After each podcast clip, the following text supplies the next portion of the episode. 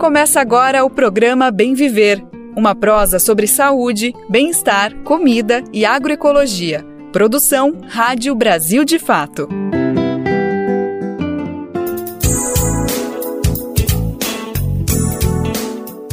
E hoje é quinta-feira, dia 8 de junho de 2023.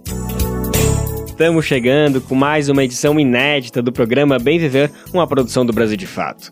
Eu sou Lucas Weber e te convido para tocarmos juntos e juntas a nossa prosa de cada dia. Sim, hoje é feriado, dia de Corpus Christi, mas estamos aqui com mais um programa fresquinho, afinal, o país não para e tá cheio de coisa para a gente atualizar, para a gente conversar aqui no nosso programa.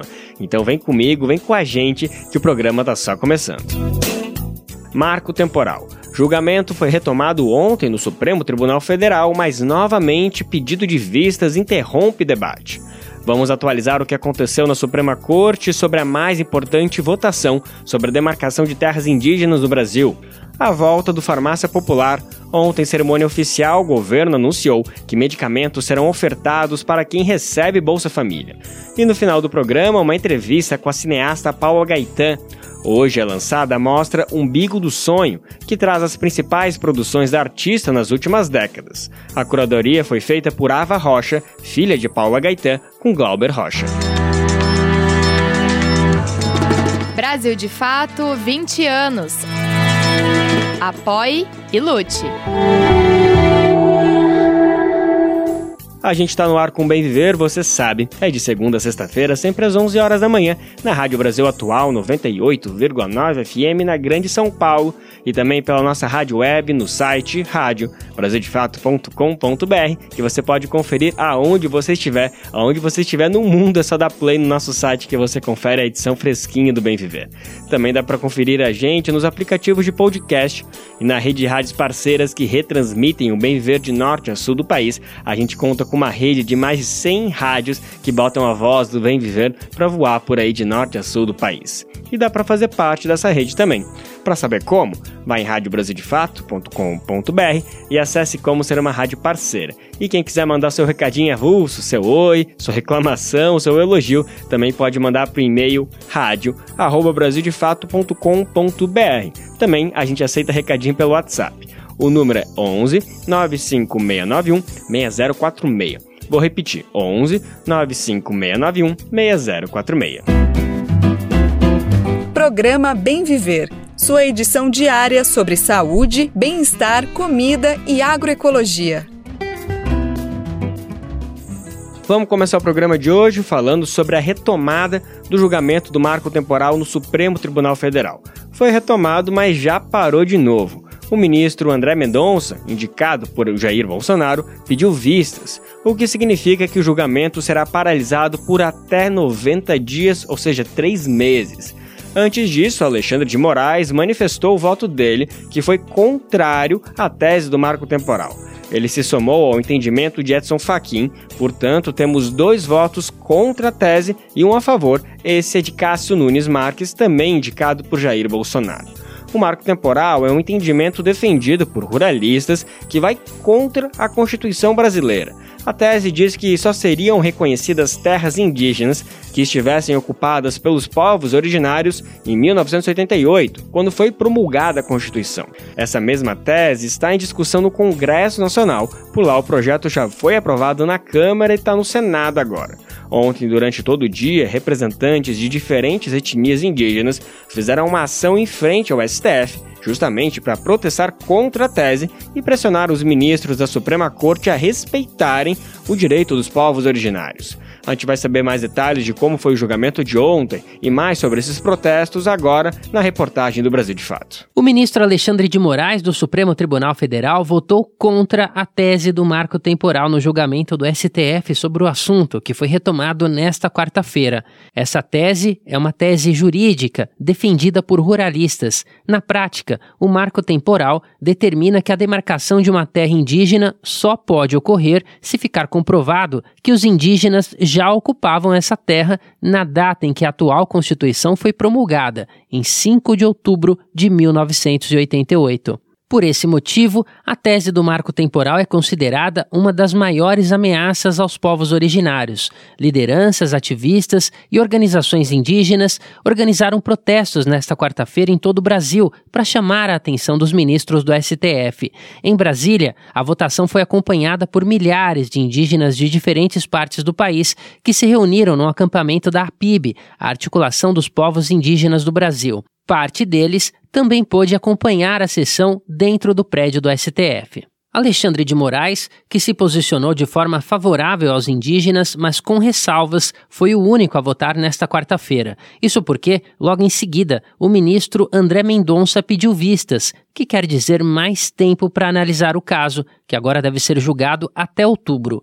Antes da retomada, nesta quarta, dois magistrados já tinham votado: o relator do caso, Edson Fachin, e Nunes Marques. Fachin, assim como Alexandre de Moraes, rejeitou a tese do marco temporal. Já Nunes Marques se manifestou favorável. Neste momento, então, o placar está com dois votos a favor dos povos indígenas e um contra. Nesta quarta-feira, Moraes argumentou que, se mantido o entendimento do marco temporal, não só o poder público ficaria impedido de demarcar novas terras indígenas, como os povos originários que foram expulsos de suas terras não teriam mais direito a elas apenas pelo fato de não estarem nesses territórios no dia 5 de outubro de 1988. Moraes também lembrou que muitas comunidades indígenas, por falta de acesso a advogados, por exemplo, não puderam reivindicar essas terras e, portanto, também estariam excluídas, segundo a tese do marco temporal. Impediria o poder público de demarcar novas terras para comunidades indígenas que não se comprovasse o marco temporal, mesmo que comprovadamente, historicamente, tivéssemos uma realidade que em determinado momento histórico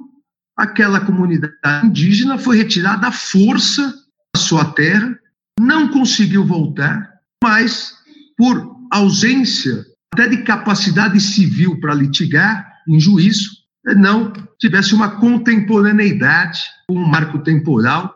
A tônica de Alexandre de Moraes foi a necessidade de garantir a paz social por meio da compatibilização de direitos. Moraes, ao rejeitar a tese do marco, estabeleceu cenários distintos não para a demarcação de terras, mas para a indenização. Para o ministro, caso a terra estivesse ocupada em 1988 ou sendo disputada pelos indígenas, os ocupantes não indígenas dessas áreas devem ser indenizados apenas por benfeitorias no local. A ideia é de que quem ocupou a área indígena sem condições de saber que se tratava de área tradicional não pode ser penalizado em caso de indenização. É uma ponderação delicada se estabelecer, ao mesmo tempo, a necessária reparação terras originárias dos povos indígenas e olhar, por outro lado, de quem, de boa fé, segundo as normas jurídicas, com um atestado do próprio Estado eh, brasileiro, adquiriu uma determinada eh, propriedade. Em alguns casos ainda, Alexandre de Moraes aventou em seu voto a possibilidade de que indígenas possam ser compensados em outras áreas caso haja muitas limitações práticas à delimitação. A APIB, Articulação dos Povos Indígenas do Brasil, lançou nesta quarta-feira o relatório Riscos e Violações de Direitos Associados à Tese do Marco Temporal. O texto prevê os efeitos danosos do marco em relação ao aquecimento global e na integridade da sociobiodiversidade amazônica. Historicamente, os territórios indígenas demarcados são as áreas da Amazônia brasileira com os menores índices de desmatamento. Da Rádio Brasil de Fato, com reportagem de Rafael Tatemoto em Brasília. Locução: Douglas Matos. Ontem também foram divulgados os resultados do desmatamento nos biomas pelo país. Notícias boas para a Amazônia e não tão boas, para não dizer outra coisa, para o Cerrado. Na Amazônia, entre janeiro e maio, houve queda de 31% no índice de desmatamento, isso em comparação com o mesmo período do ano passado. Já no Cerrado, a situação é inversa. Houve aumento de 35% nesse começo de ano. Só em maio, para tu ter ideia, o aumento foi de 83%, isso em comparação com o mesmo mês do ano passado. O presidente do Ibama, Rodrigo Agostinho, disse que o governo aplicou mais de 2 bilhões de reais em multas, o que significa um aumento de 160%. Além disso, foram feitos 7 mil autos de infração, que são notificações formais de crimes ambientais como desmate ou incêndios. E também 2.255 fazendas, glebas ou lotes foram embargados.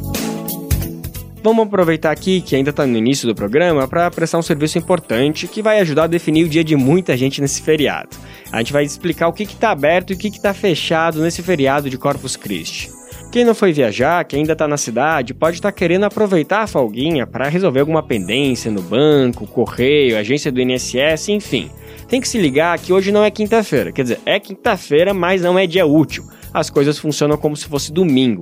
Para saber melhor, então, com Douglas Matos. Nessa quinta-feira, dia 8 de junho, é comemorado pela Igreja Católica o Dia de Corpus Christi. Marcado pela contagem de 60 dias após o Carnaval, a data não é feriado nacional, ficando a cargo de estados e municípios a definição.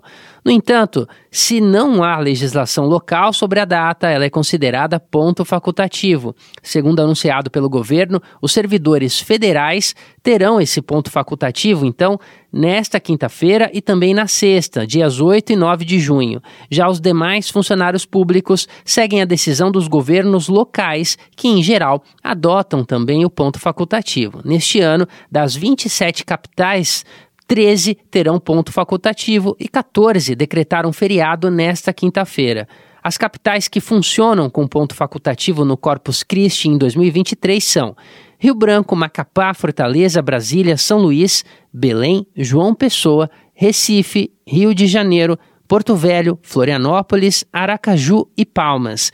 Já nas seguintes capitais do país, esta quinta-feira é compreendida como feriado em Maceió, Manaus, Salvador, Vitória, Goiânia, Cuiabá, Campo Grande, Belo Horizonte, Curitiba, Teresina, Natal, Porto Alegre, Boa Vista e São Paulo. De acordo com a Febraban, que é a Federação Brasileira de Bancos, as agências bancárias estarão fechadas nesta quinta.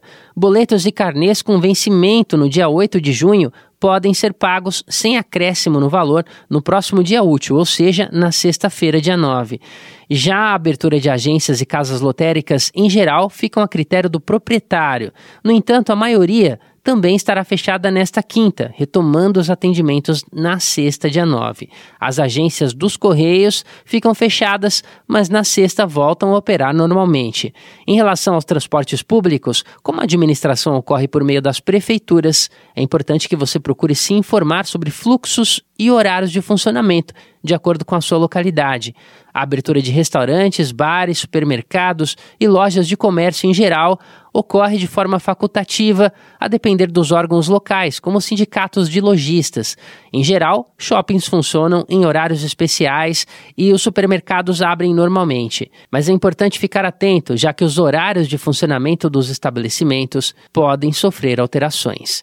De São Paulo, da Rádio Brasil de Fato, com reportagem de Mariana Lemos, locução Douglas Matos.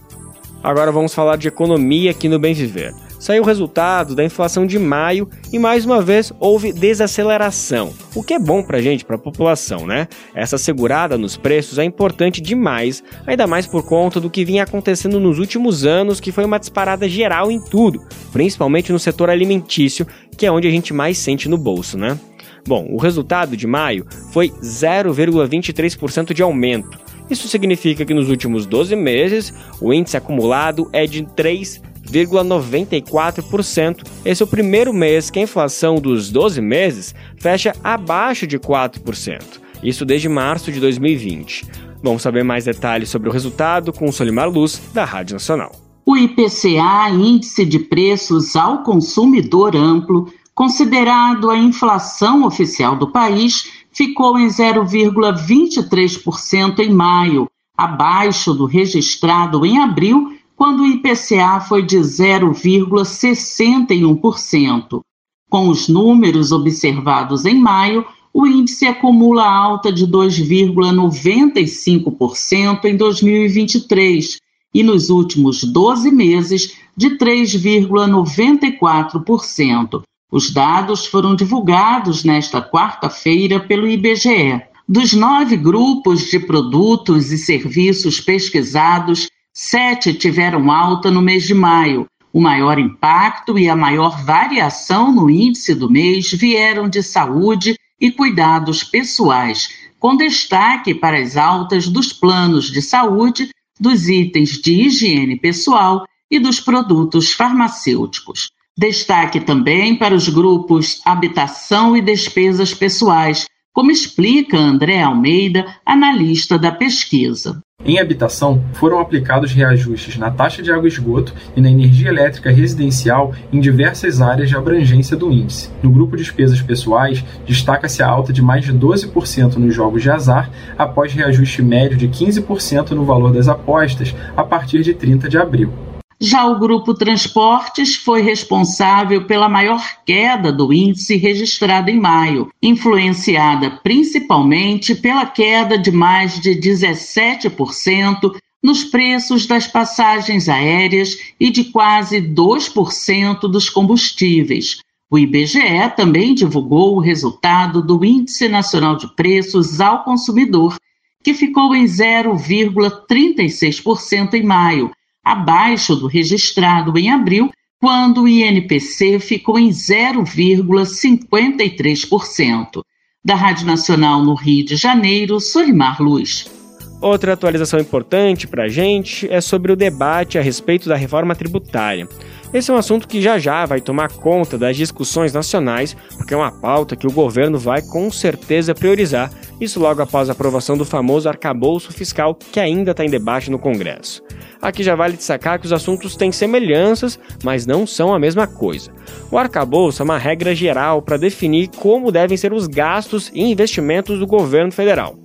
Já a reforma tributária tem a ver diretamente com a cobrança dos impostos, que aí diretamente afeta a nossa vida. Bom, talvez não a minha e a sua, porque um dos objetivos dessa reformulação é colocar taxas para quem tem jatinho, iate. Bom, eu ainda não adquiri o meu, não sei qual é a tua situação por aí, mas brincadeiras à parte, tem bastante coisa que, mesmo não nos afetando diretamente, vai ter sim reflexos.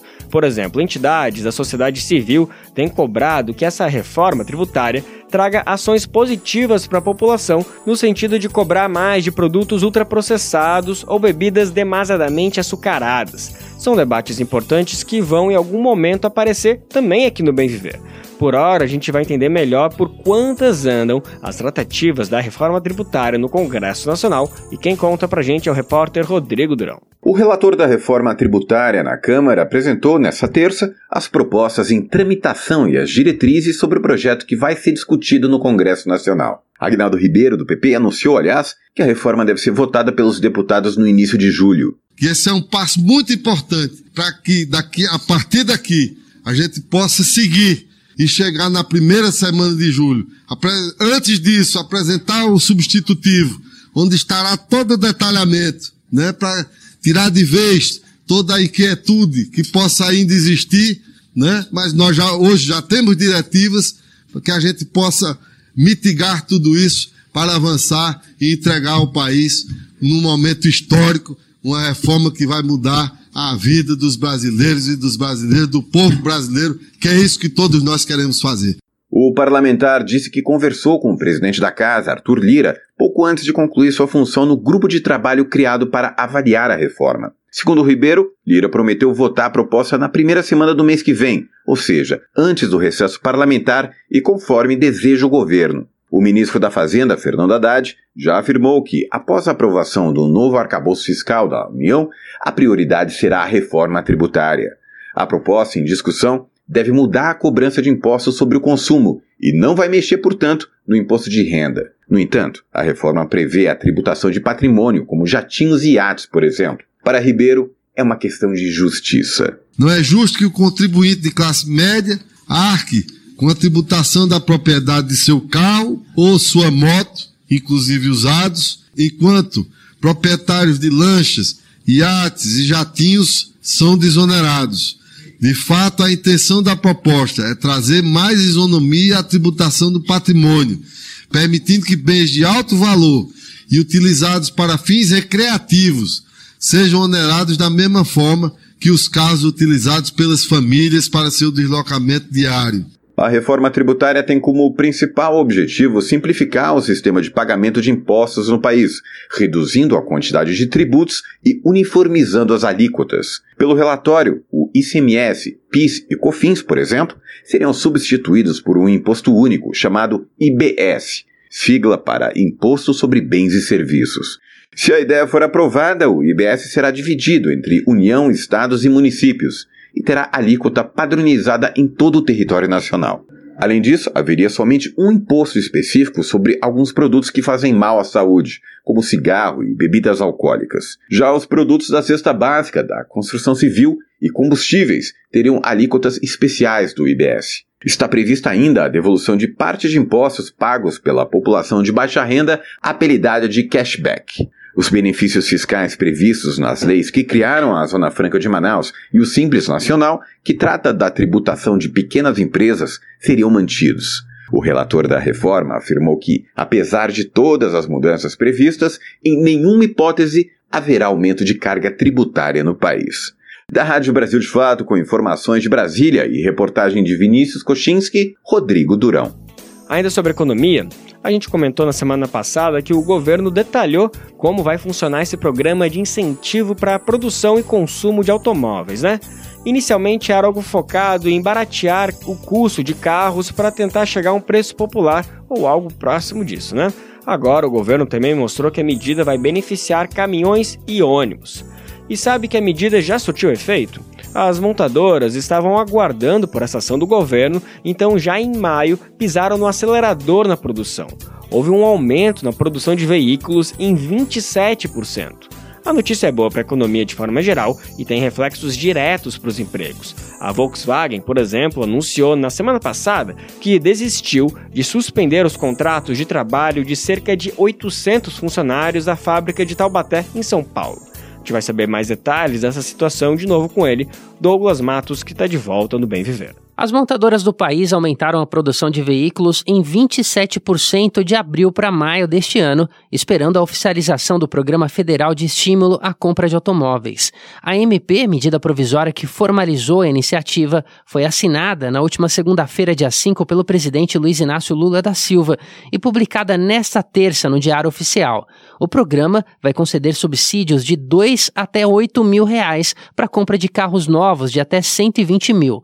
Também dará descontos de cerca de 33 mil reais até aproximadamente 99 mil para compra de ônibus ou caminhões, desde que um veículo semelhante com mais de 20 anos de uso seja entregue para desmonte. O anúncio dos descontos foi bem recebido pelo presidente da Anfávia, a Associação Nacional dos Fabricantes de Veículos Automotores, Márcio de Lima Leite.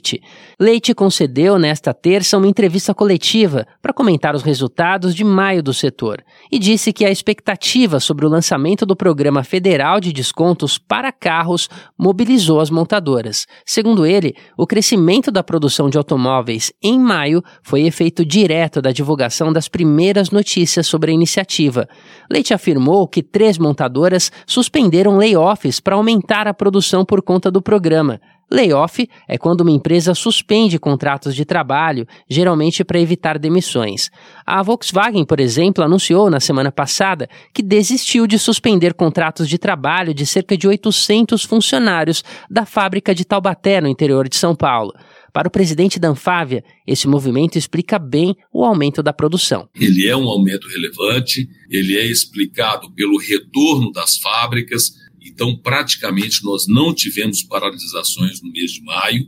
Lembrando que no acumulado do ano, até o início do maio, nós, de maio, nós tivemos 14 paralisações. E o mês de maio, ele foi um mês maior. Nós tivemos quatro dias adicionais no mês é, e uma produção em ritmos mais acelerado, à espera ou na expectativa dos anúncios que seriam é, é, feitos, que seriam é, realizados pelo governo federal. A venda de veículos, no entanto, subiu menos, 9% comparada a abril.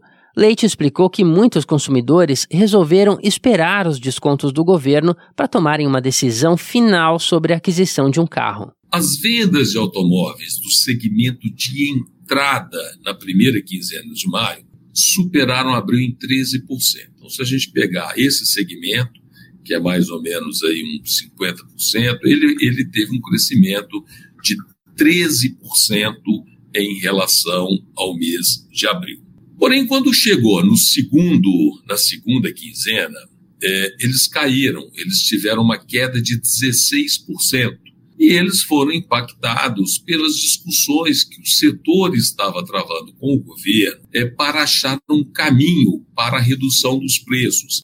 A tal redução apontada pelo presidente da Anfávia já está disponível para pessoas físicas a partir desta terça. Empresas só terão acesso aos benefícios após 15 dias, justamente para garantir que cidadãos, como motoristas vinculados a aplicativos, sejam atendidos de forma prioritária. Márcio Leite, aliás, espera uma corrida de consumidores às lojas de automóveis nos próximos dias. Ele lembrou que o programa foi desenhado para ter um curto prazo. Ressaltou também que foi estipulado um orçamento de um bilhão e meio de reais para concessão de descontos.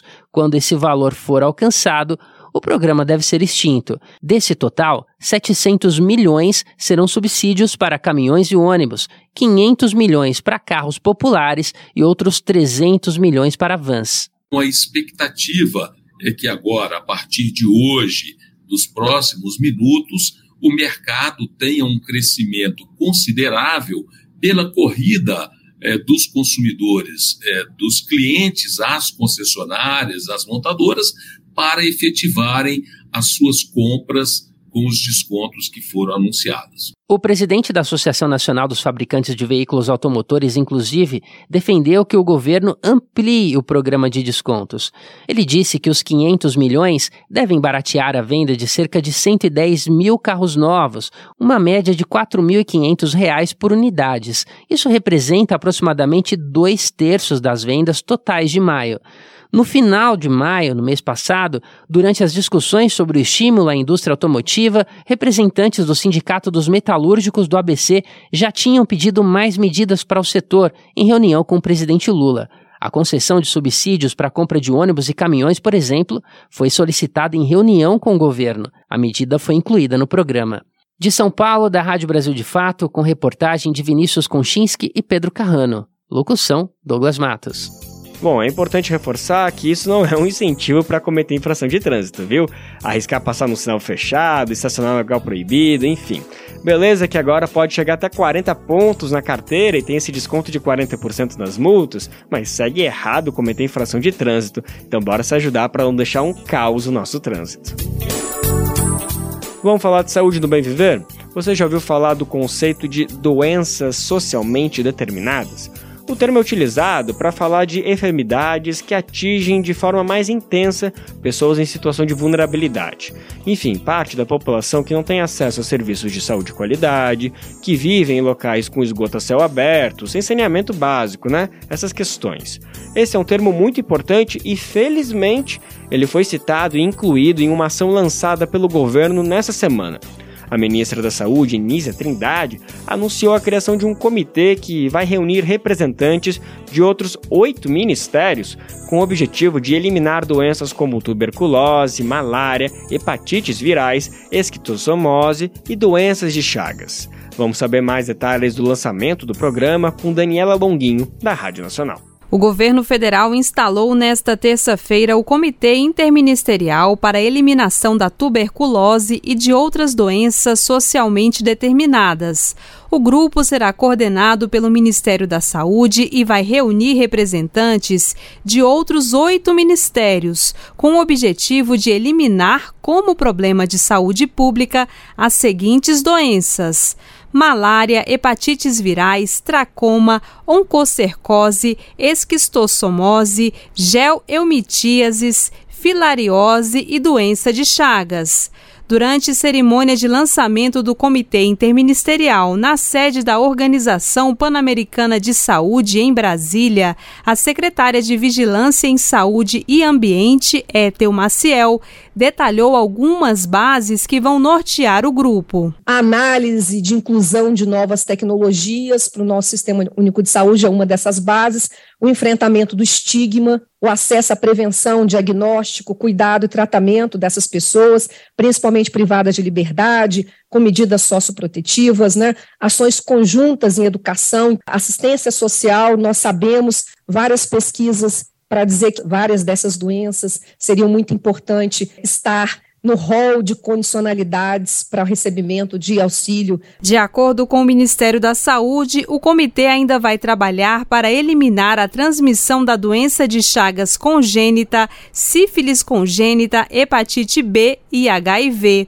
Além disso, o governo brasileiro se compromete a reduzir a incidência de tuberculose, HIV-AIDS e hanseníase até 2030, conforme metas estabelecidas pela Organização Mundial da Saúde. A ministra da Saúde, Nízia Trindade, detalhou os registros de algumas doenças endêmicas ao longo da história do país e seus reflexos sociais. Algumas históricas, algumas que nos vêm do século XVI, XVII no nosso país, algumas que foram marca do século XIX, que é a tuberculose, que dá nome a esse evento, doença que marcou o século XX como pandemia, que foi um grande aprendizado do nosso país para isso, como HIV e AIDS, é, mas também outras doenças endêmicas que persistem em nosso país, porque no nosso país persiste a desigualdade. O Brasil tem a meta de reduzir a incidência de tuberculose para menos de 10 casos por 100 mil habitantes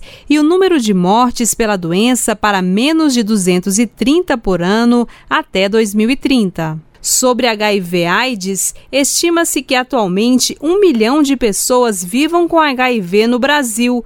Destas, 900 mil conhecem seu diagnóstico. A partir desse cenário, o objetivo é ter 95% das pessoas vivendo com HIV diagnosticadas, 95% dessas pessoas em tratamento e dessas em tratamento ter 95% com carga viral controlada. Da Rádio Nacional em Brasília, Daniela Longuinho. Outro anúncio importante é sobre o relançamento do Farmácia Popular. Em um evento oficial ontem, em Pernambuco, o governo detalhou mais como vai funcionar o programa.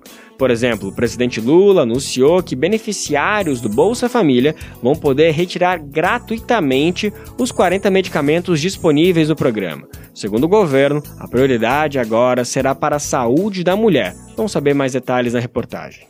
Farmácia Popular está de volta. O governo federal formalizou nesta quarta-feira a retomada do programa, ampliando a oferta de medicamentos gratuitos. A ideia é retomar o credenciamento de novas unidades participantes em mais de 800 municípios pelo país. Além disso, foi anunciado que beneficiários do Bolsa Família poderão retirar gratuitamente os 40 medicamentos disponíveis no programa, em iniciativa inédita, o anúncio foi feito em Recife pelo presidente Lula. Antes do farmácia popular, quantas pessoas nesse país ia a uma UBS, ia a um posto de saúde, era atendida pelo médico, pegava uma receita, levava essa receita para casa, colocava a receita embaixo do travesseiro ou numa mesinha do criado e muitas vezes essas pessoas morriam com a receita em cima da mesa porque não tinha dinheiro para comprar o remédio. Isso não vai mais acontecer nesse país. Nessa retomada, o farmácia popular também deve priorizar a saúde da mulher. Entre os medicamentos que passam a ser oferecidos estão os anticoncepcionais. Ao todo, o programa oferece medicamentos para 11 doenças.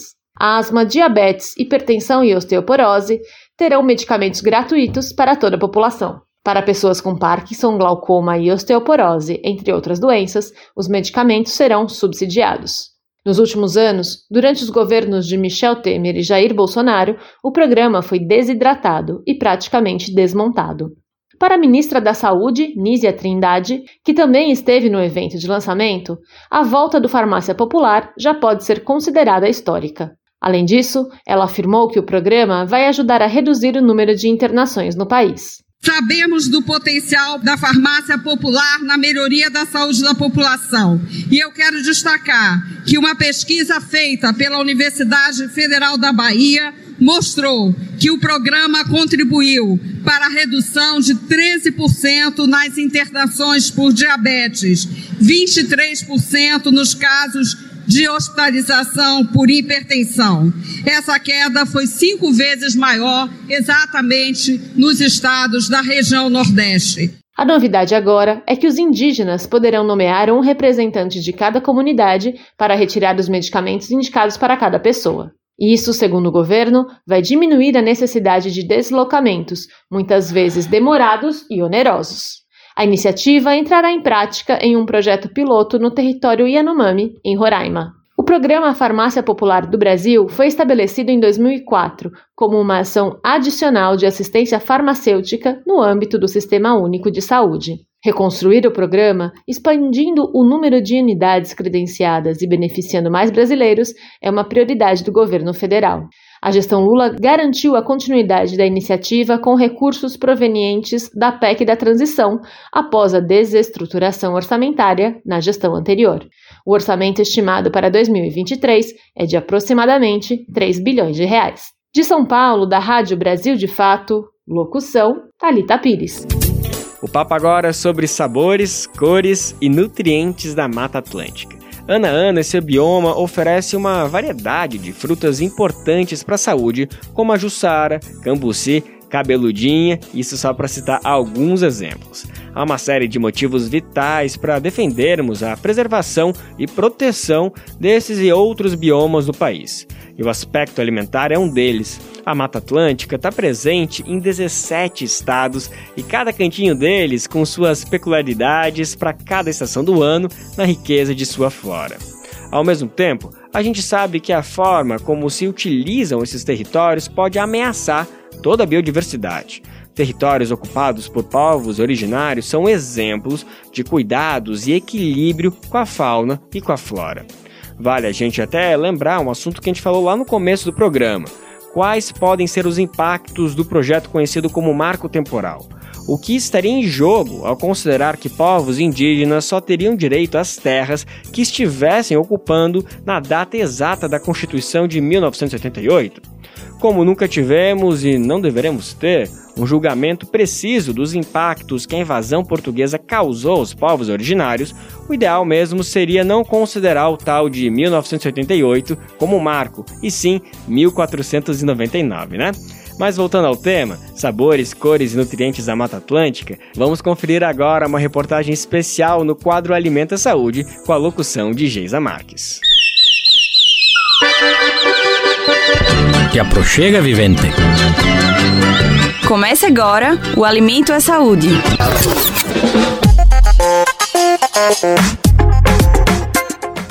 A grume-chama é da família da jabuticaba. O cambuci tem sabor levemente azedo. A cabeludinha, por sua vez, ganha esse nome por causa da textura da casca, que tem uma leve penugem. Além de saborosas, sabe o que mais essas três frutas têm em comum? Todas elas são nativas da Mata Atlântica e fazem parte da vida das pessoas que vivem na região do bioma, que se estende ao longo de 17 estados brasileiros.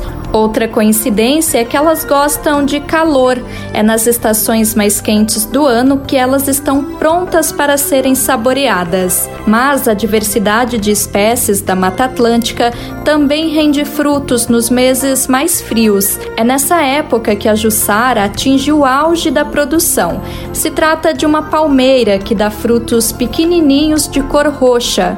Por causa da semelhança, ela é conhecida como prima do açaí e tem a polpa igualmente saborosa, como ressalta o agricultor e pesquisador Jorge Ferreira, que tem um pé de jussara bem pertinho no seu quintal em Paraty, no Rio de Janeiro.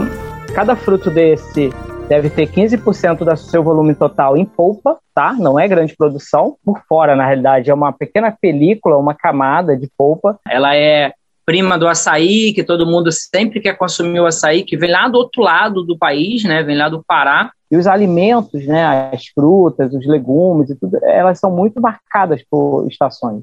A gente agora está entrando no inverno, né? E é uma estação com poucas frutas. Para a nossa vitalidade, nossa saúde vital, a gente precisa nos alimentarmos de frutos mais próximos da gente. O nutricionista Matheus Silva lembra que conhecer as frutas da estação de cada localidade e respeitar o tempo da natureza pode trazer muitos benefícios pensando em saúde, redução de agrotóxicos, o alimento fica mais in natura, ele fica mais natural. O alimento na época ele fica maduro naturalmente, ele recebe uma exposição solar diferente, então o sabor dele é diferente. Então o sabor fica mais ressaltado. Alguns desses sabores, porém, correm risco de desaparecer. Isso porque a Mata Atlântica é um dos biomas que mais sofrem com desmatamento no país. Hoje restam apenas 7% de sua cobertura original distribuídos em estados das regiões Nordeste, Sudeste, Centro-Oeste e Sul do Brasil, sob ameaça constante provocada principalmente pela exploração descontrolada. O bioma tem diversas árvores nativas em ameaça de extinção. Entre elas está a jussara. A extração ilegal do seu palmito a colocou no rol das espécies que correm risco de serem extintas, conforme a lista vermelha do Centro Nacional de Conservação da Flora. Ao contrário do seu parente açaizeiro, ela é uma planta de tronco único, portanto, precisa ser derrubada para a retirada do palmito. De São Paulo, da Rádio Brasil de Fato, com reportagem de Carolina Batayer, Geisa Marques. Lembrando que esse material fica salvo lá no nosso site, todo mundo pode conferir a hora que quiser. É só ir em radiobrasildefato.com.br, descer até o final da página e procurar por ali em Alimenta Saúde, que tem todo esse material disponível para baixar e ler gratuitamente. E para fechar o programa de hoje, a gente vai falar de uma estreia muito especial que acontece aqui em São Paulo nesse feriado. Hoje o CineSesc lança a mostra Umbigo do Sonho. Até o dia 14, quem estiver pela capital paulista vai ter acesso à mais completa retrospectiva já realizada dos filmes da cineasta e multiartista Paula Gaetan. A curadoria é de Ava Rocha, filha de Paula com o também cineasta Glauber Rocha, o responsável pelo cinema novo, movimento único, realizado no Brasil ainda na década de 70, 80. A mostra Umbigo do Sonho apresenta 10 longas, 15 curtas e dois videoclipes, todos de Paula Gaetan, além de um ciclo de debates e masterclass ministrada justamente pela cineasta. Ela nasceu em Paris, mas se mudou ainda pequena para a América Latina, vivendo um tempo na Colômbia e depois no Brasil, onde conheceu Glauber Rocha e os dois tiveram um caso de amor e também profissional. Isso porque juntos eles fizeram, por exemplo, Idade da Terra, um dos filmes mais emblemáticos do cinema novo e que até hoje é referência. Eu tive a oportunidade de conversar com Paula Gaetan para saber mais da mostra e da carreira dela e também do legado de Glauber Rocha. A gente vai conferir agora a conversa que eu tive com ela, já pedimos desculpa que a qualidade do áudio não ficou ideal por conta das condições da ligação, mas dá para entender tudo o que ela fala. Antes de começar a nossa conversa, Paulo, eu quero te agradecer, dizer que é uma honra, é um verdadeiro prazer, eu falo isso em nome do Brasil de Fato, poder conversar com uma cineasta, uma multiartista do teu gabarito, que já fez tanto pelo cinema nacional, pelo cinema latino-americano, por que não cinema mundial também, né? Então, Paulo, muito obrigado por esse tempinho para falar com a gente, viu? Obrigada a vocês e pelo convite.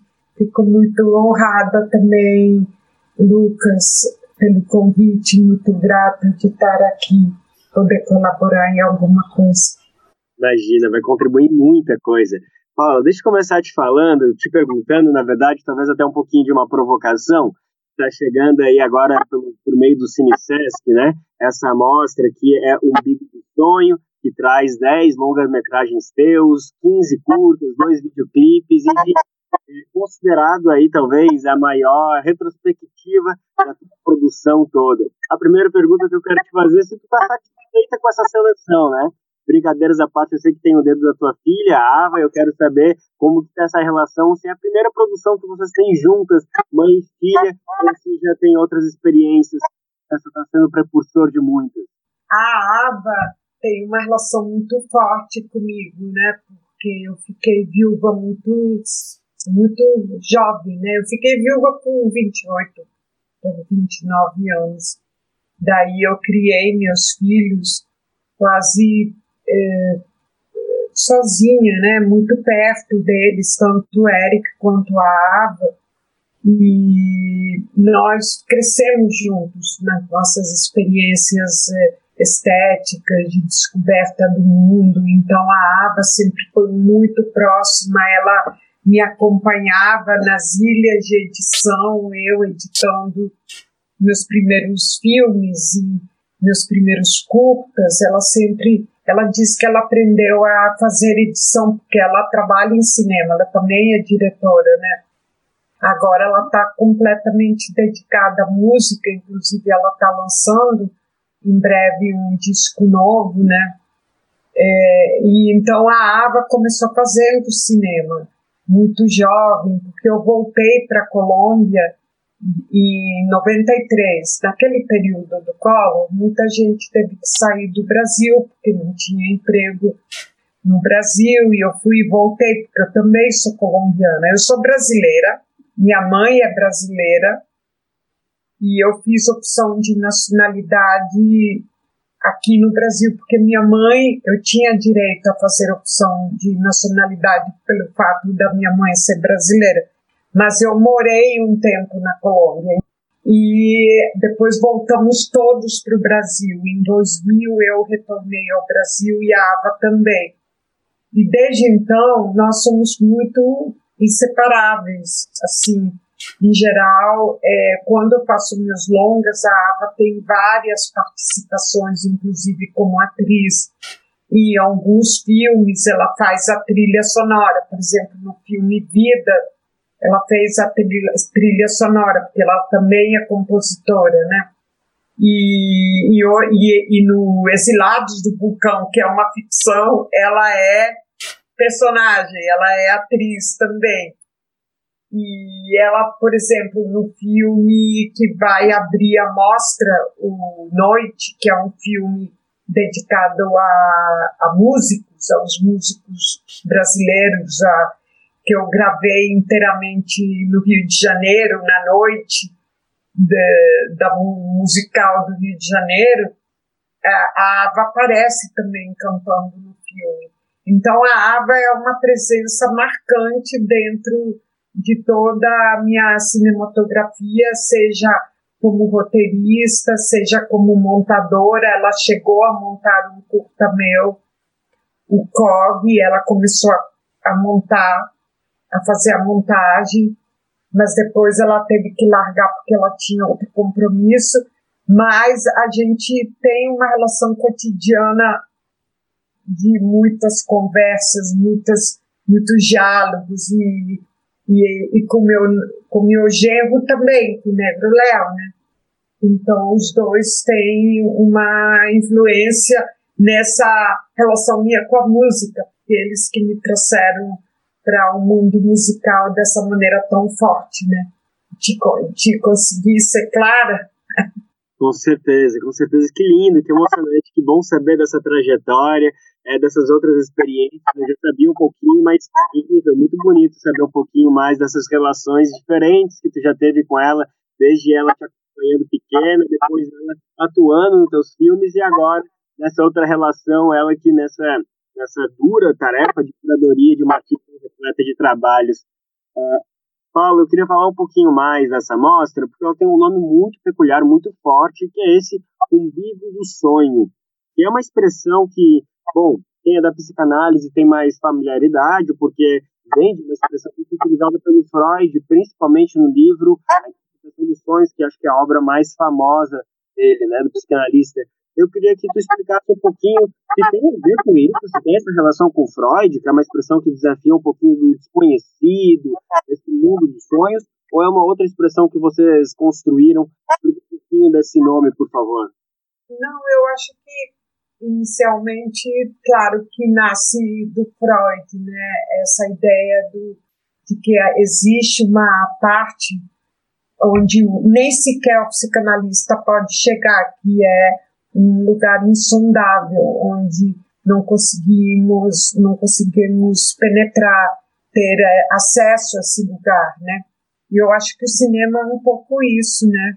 O cinema é, sobretudo o meu cinema, ele também trabalha com a realidade, é, com, com, a, com a vida como ela é, né? Ela, eu faço um documentário, eu sou muito ligada a, a, a, a vida como ela é, né? E, mas ao mesmo tempo tem um lugar onde eu não tenho acesso nem sequer no cinema. Então meu cinema também tem um lado mais abstrato, mais eh, digamos inacessível, não se pode é, chegar a algum, algumas narrativas em que as coisas estão muito explícitas, muito claras. É, eu acho que eu faço um tipo de, de filmes que é perpassado por esse por esses mistérios, por essa parte um pouco onírica também, e isso não, não também do, tanto na parte formal como também é, numa espécie de errância dos personagens. Os personagens eles estão em vários tempos históricos, como nos, nos trópicos, eles não estão numa narrativa clássica, mas eles estão em tempos históricos eh, nessa interpolação de tempos históricos. E eu acho que meus filmes nunca atingem completamente, por exemplo, o biográfico, mesmo eu trabalhando em certos eh, retratos brasileiros, esses filmes não são biográficos, eles não são eh, muito como se diz, muito. É, tem alguma coisa lá mais difusa, né? Não são muito racionais. Paula, para fechar nossa conversa, eu queria só conversar um pouquinho contigo sobre Galber Rocha. Eu queria Sim. saber se, na sua opinião, você de alguma maneira carrega o legado dele, você é uma responsável por perpetuar todas as obras dele. Obviamente, você tem as suas composições, sua, sua autoria, sua autonomia, mas quero saber se de alguma maneira você se sente com talvez essa responsabilidade ou também, enfim, essa honra de carregar o legado dele. E você, se você sente que hoje existe outro artista, outro cineasta que tem essa capacidade, que tem essa responsabilidade, que assumiu essa responsabilidade de colocar todo o conhecimento que deu Albert Rocha para frente. Como que você vê essa situação? Bom, o Glauber é, é um artista que ninguém consegue imitar, reproduzir o que ele fez, né? Porque o trabalho dele é tão único, original, é, grandioso também. Ah, você está falando de artistas muito poderosos, a Elsa e o Glauber, né? Cada um no seu lugar, assim, né? É, enfim, mas o Glauber, com ele, eu fiz, tive a oportunidade de trabalhar no, no Idade da Terra, né? E aprendi muita coisa mas eu, eu considero que a obra do Glauber é única.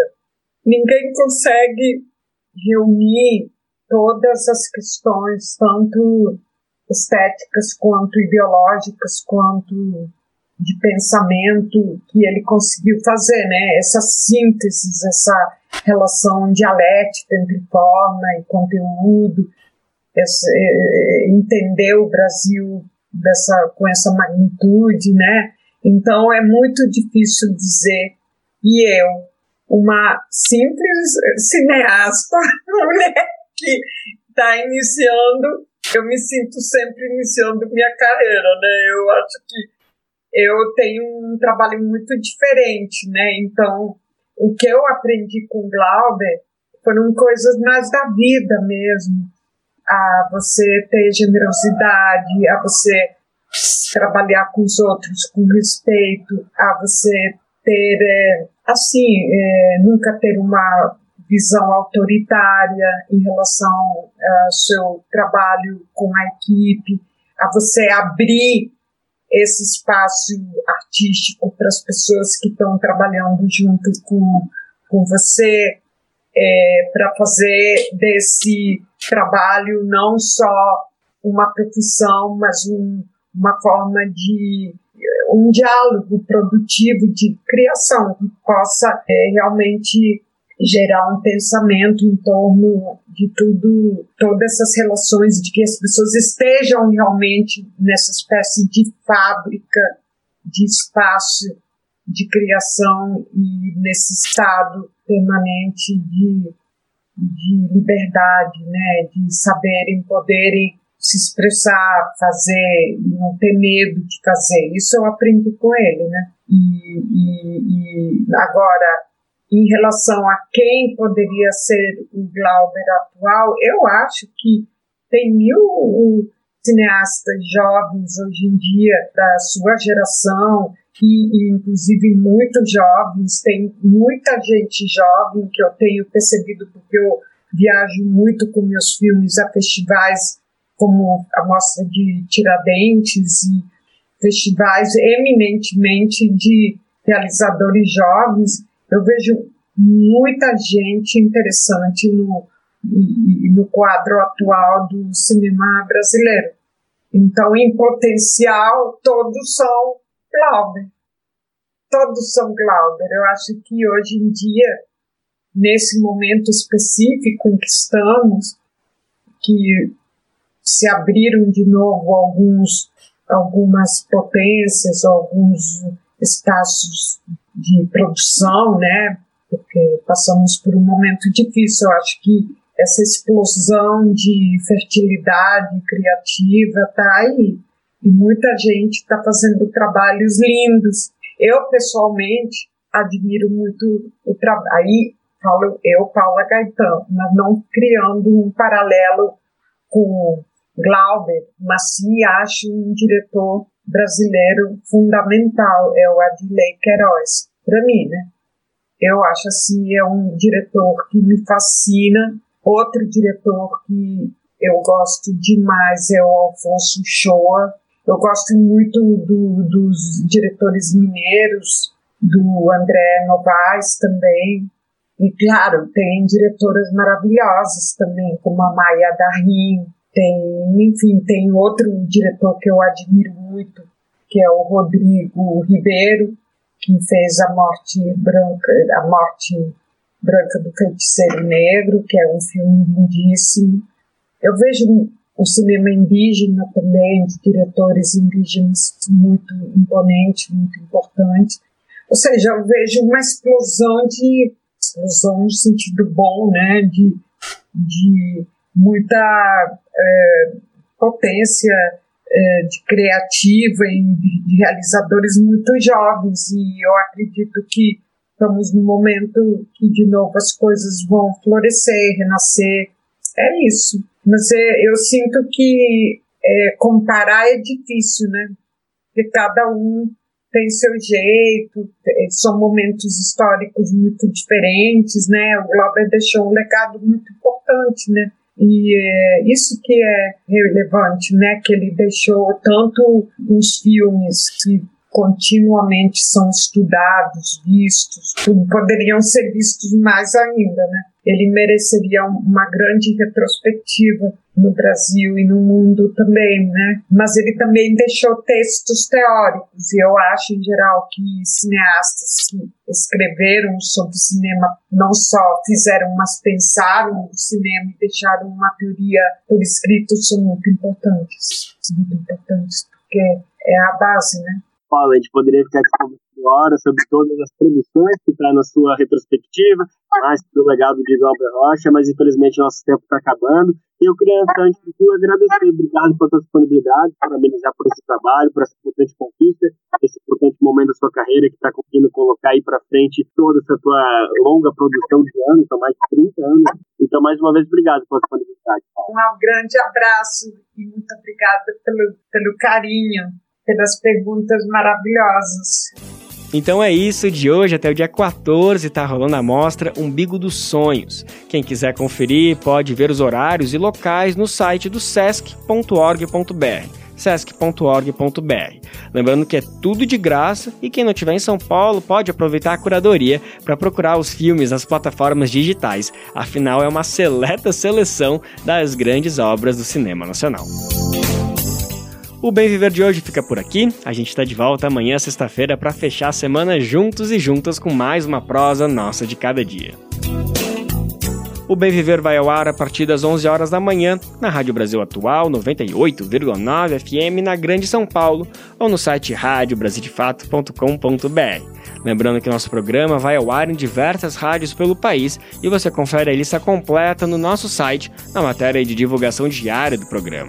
A gente reforça o agradecimento e confiança de se somar nessa nossa caminhada de debate e construção por uma sociedade alinhada ao conceito do bem viver. Muito obrigado por estarem com a gente, vamos nessa que tem muito pela frente. Ah, o Bem Viver também fica disponível como podcast lá no Spotify, Deezer, iTunes e Google Podcast.